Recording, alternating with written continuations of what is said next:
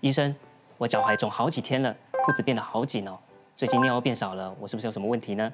当我们的静脉塞住了，我们水分无法回收，肌肉发炎受伤了，当然就会肿起来。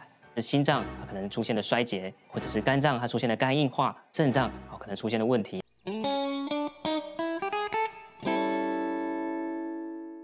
三分钟医学堂让您更健康。大家好，我是肾脏科张凯杰医师。今天想要跟大家谈的是水肿跟蛋白尿。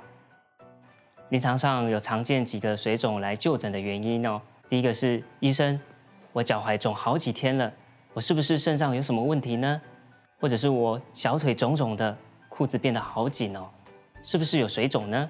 或者是我身体好像有水肿，最近尿变少了，我是不是有什么问题呢？好，那第一个我们要先了解是不是真的有水肿啊？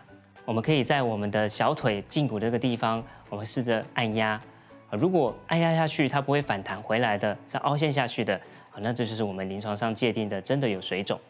那我们水肿又可以分成单次的水肿或双次的水肿。或者我们可以称为局部的水肿跟全身的水肿。那局部的水肿呢，有几个常见的原因哦。第一个就是深层静脉栓塞，哦，当我们的静脉塞住了，我们水分无法回收，看起来就会肿起来。第二个是肌肉发炎受伤了，哦，当它发炎受伤了，当然就会肿起来。哦，这是局部常见的原因。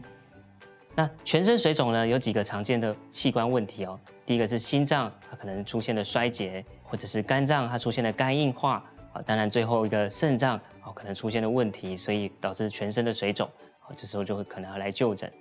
那水肿的治疗原则有几个？第一个是我们会限制盐分的摄取，那盐分的摄取是每天要小于五克，必要的时候我们必须限水。啊，这是根据你的体重，我们会进行限水。那再来是患部水肿的患部，我们可以抬高。啊，抬高之后，当然会有助于水肿的改善。啊，适当使用一些利尿剂，哦，这是根据医生的诊治来使用，帮助我们水肿可以赶快消。而最后最重要的，其实是找出那个病因来。我们必须从病因来着手，才能根本解决水肿的问题。那医师，可是我有除了水肿，还有小便有泡泡，哎，我是不是肾脏有问题啊？哦，这也是临床病人问题之一。好。首先，我们要了解泡泡尿不见得就是蛋白尿，啊，因为泡泡尿的成因可能是因为我们使用了一些特别的厕所清洁剂，好，它容易起泡泡，或者天气冷了，尿液跟马桶之间有一些温差，所以也容易让我们的尿尿有泡泡。真正的蛋白尿，我们还是必须进行尿液的检查，我们通常会检验清晨第一泡尿，啊，来确定它是不是真的含有蛋白。那蛋白尿的定义哦，根据我们台湾慢性肾脏病的临床指引哦，定义为尿蛋白每天要小于一百五十毫克，或者是尿白蛋白每天要小于三十毫克。好，那整天去测定哦，这个是不切实际的，所以哦，我们会把尿蛋白小于每天一百五十毫克除以肌酐酸来做单次的测定。或者是尿白蛋白每天小于三十毫克除以肌酐酸来做单次的测定，或者是临床上更常见的就是我们以尿液的试纸来做判读。哦，当我们出现了一价，那代表我们的蛋白尿哦大概每天就超过了三十毫克。那蛋白尿是除了我们肾丝球过滤率以外，另外一个代表肾脏病变的指标。这是在我们台湾慢性肾脏病治疗指引里面呢，啊告诉我们，当尿液出现了白蛋白，尤其是啊每天白蛋白。超过三十毫克，或者是尿白蛋白偷偷超过三十克除以肌酐酸这个比值，这个就是代表我们真的是有慢性肾脏病。那蛋白尿成因有多少呢？大概有四个原因。第一个可能是肾丝球出现的病变，哦，这是比较严重的原因，好，甚至是因为肾丝球肾炎相关导致的。第二个是肾小管本身分泌太多蛋白质，啊，当肾小管分泌太多蛋白质，你在尿液里面就会看到蛋白尿。那可能的原因可能是一些骨髓的病变相关的。第三个是当我们身体制造太多蛋白，比如说核纹肌溶解或者是血液的溶血反应，制造了太多蛋白，那也会在你尿里面看到白蛋白的形成。第四个原因就是不是肾脏本身的问题，是因为感染或发炎，而导致蛋白尿的成因。好，这是四个常见蛋白尿的原因。那最后我们谈到蛋白尿治疗的原则哦，其实还是要针对不同的病因。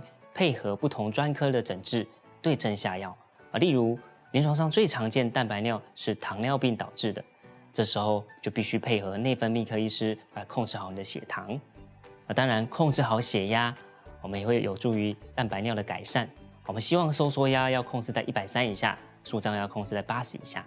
接着，控制盐分的摄取，一样就是每天要少于五克的食盐，啊，这也会帮助我们蛋白尿的改善。啊，最后可想而知，当我们蛋白摄取减少了，这所谓的低蛋白饮食，这也会有助于蛋白量的改善。那什么是低蛋白饮食呢？哦，根据台湾慢性肾脏病的指引哦，告诉我们，一般正常人呢，他蛋白质摄取应该是每天每公斤零点八到一克之间。当我们把这个摄取的蛋白质降到每天每公斤零点六到零点八，那就是所谓的低蛋白饮食。那近来利用高蛋白饮食来做减肥或控制糖尿病的风气是非常盛行的。如果我很想进行高蛋白饮食，那请问医生我要注意什么呢？首先要咨询医师，我有没有慢性肾脏病的可能啊？我适不适合做高蛋白饮食？因为研究显示，有很多人有潜在肾脏病却不知道。当进行高蛋白饮食，其实会对你的慢性肾脏病有确定的伤害哦。那如果已经确定没有慢性肾脏病了，我们建议可以选用植物性蛋白来做你高蛋白饮食的来源，因为研究指出，植物性蛋白它对肾脏的负担会比动物性蛋白来得少。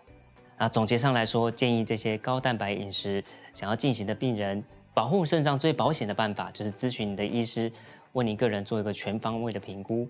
如果你有肾脏相关问题，欢迎到我们的门诊来咨询。谢谢大家，三分钟医学堂让您更健康。欢迎按赞、订阅、分享、开启小铃铛。张基有 Podcast，欢迎大家收听。我是肾脏科张凯杰医师，我们下次见，拜拜。